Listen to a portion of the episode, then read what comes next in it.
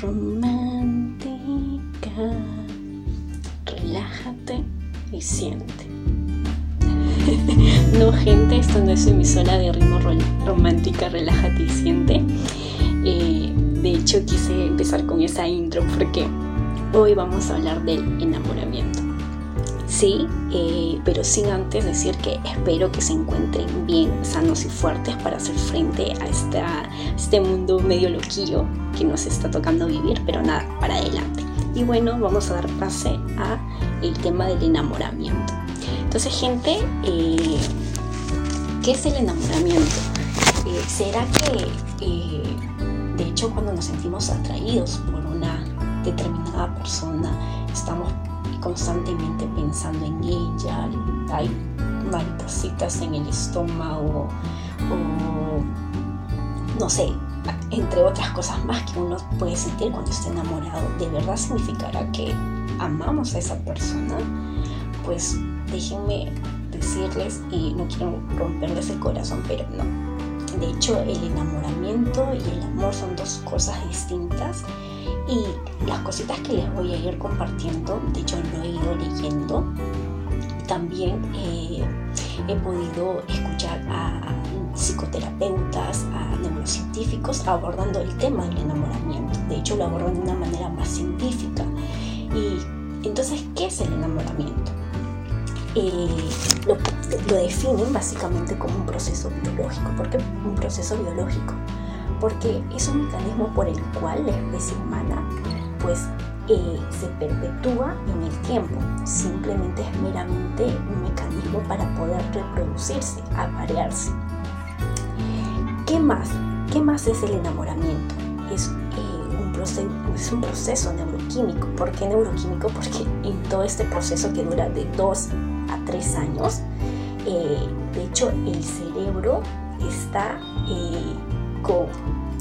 muchos, muchos neurotransmisores ahí trabajando que desatan que eh, de hecho que nos, eh, nos empecemos a sentir de la manera que nos sentimos cuando estamos enamorados, ¿no? todas esas sensaciones bonitas y placenteras que nos hacen sentir al cerebro y a nuestro cuerpo.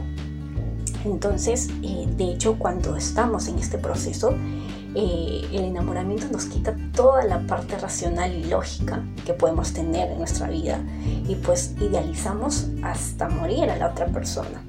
Le quitamos eh, todo lo negativo y vemos la parte más luminosa de esa persona, hasta cierto punto distorsionado, pues, ¿no? Por otro lado, el amor es algo, no quiero decir que, de hecho, mucho de lo que hay en, el enamoramiento también está en el amor, pero eh, el amor es básicamente una decisión, es más lógico. ¿Y por qué digo esto?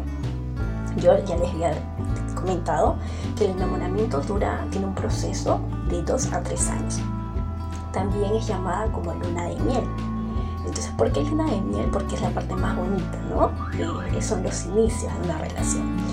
Entonces, eh, pero bien, una vez que se termina ese proceso, pues tu cerebro ha estado en el, limbo.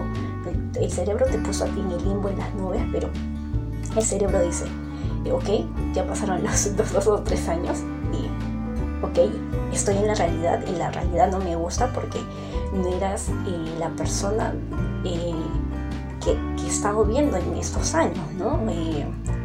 De verdad no eres tan lindo, no eres tan linda como, como, te, como te veía al inicio. Te apestan los pies, gente, por favor, tápense los pies. eh, le apestan los pies. Eh, comenzamos a sacar una y, miles de defectos a la otra persona. Pero cuando de verdad vean sus defectos es porque de verdad ahí se acabó el enamoramiento.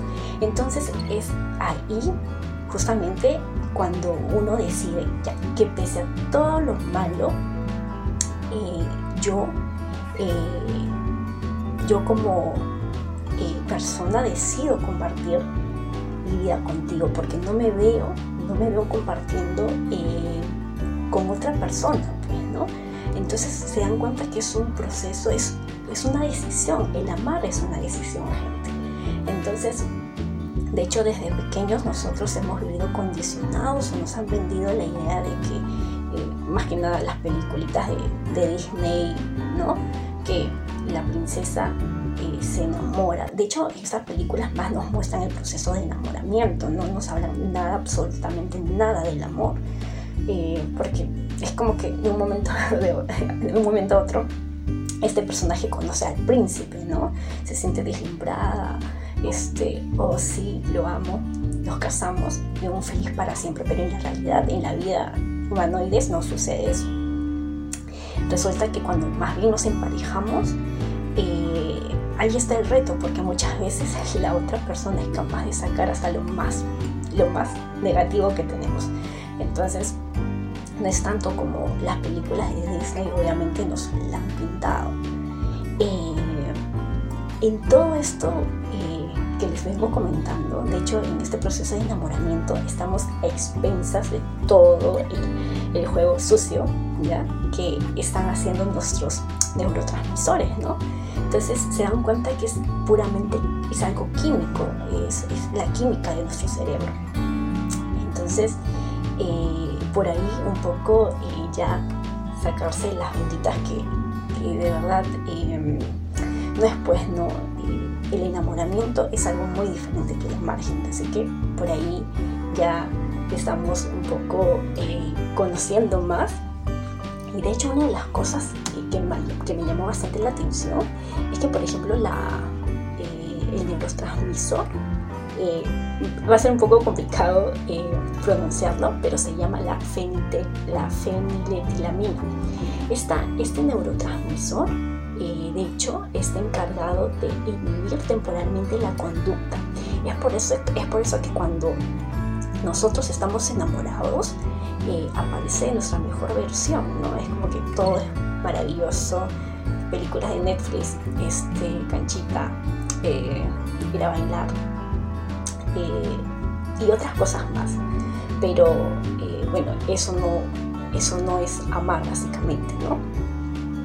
Para como que para terminar, les puedo decir que el amor, el amor en realidad no es ciego, el enamoramiento es ciego, no es mentirosa, pero sí distorsionada. Distorsionada por todo lo que ya, ya les ido explicando, gente, porque estamos expensas de todo el juego químico de nuestro cerebro que, en esto, que, se desata. eh, principalmente por la, por la dopamina.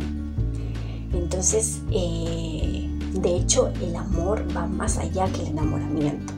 El amor es la capacidad de aceptar y respetar un ser al ser humano tal y cual es. O sea, cuando de verdad tú, cuando uno dice que está enamorado, perdón, cuando uno dice que eh, de verdad ama a la persona, es cuando no tenemos la necesidad de, cara, de querer cambiar a la otra, a la otra persona.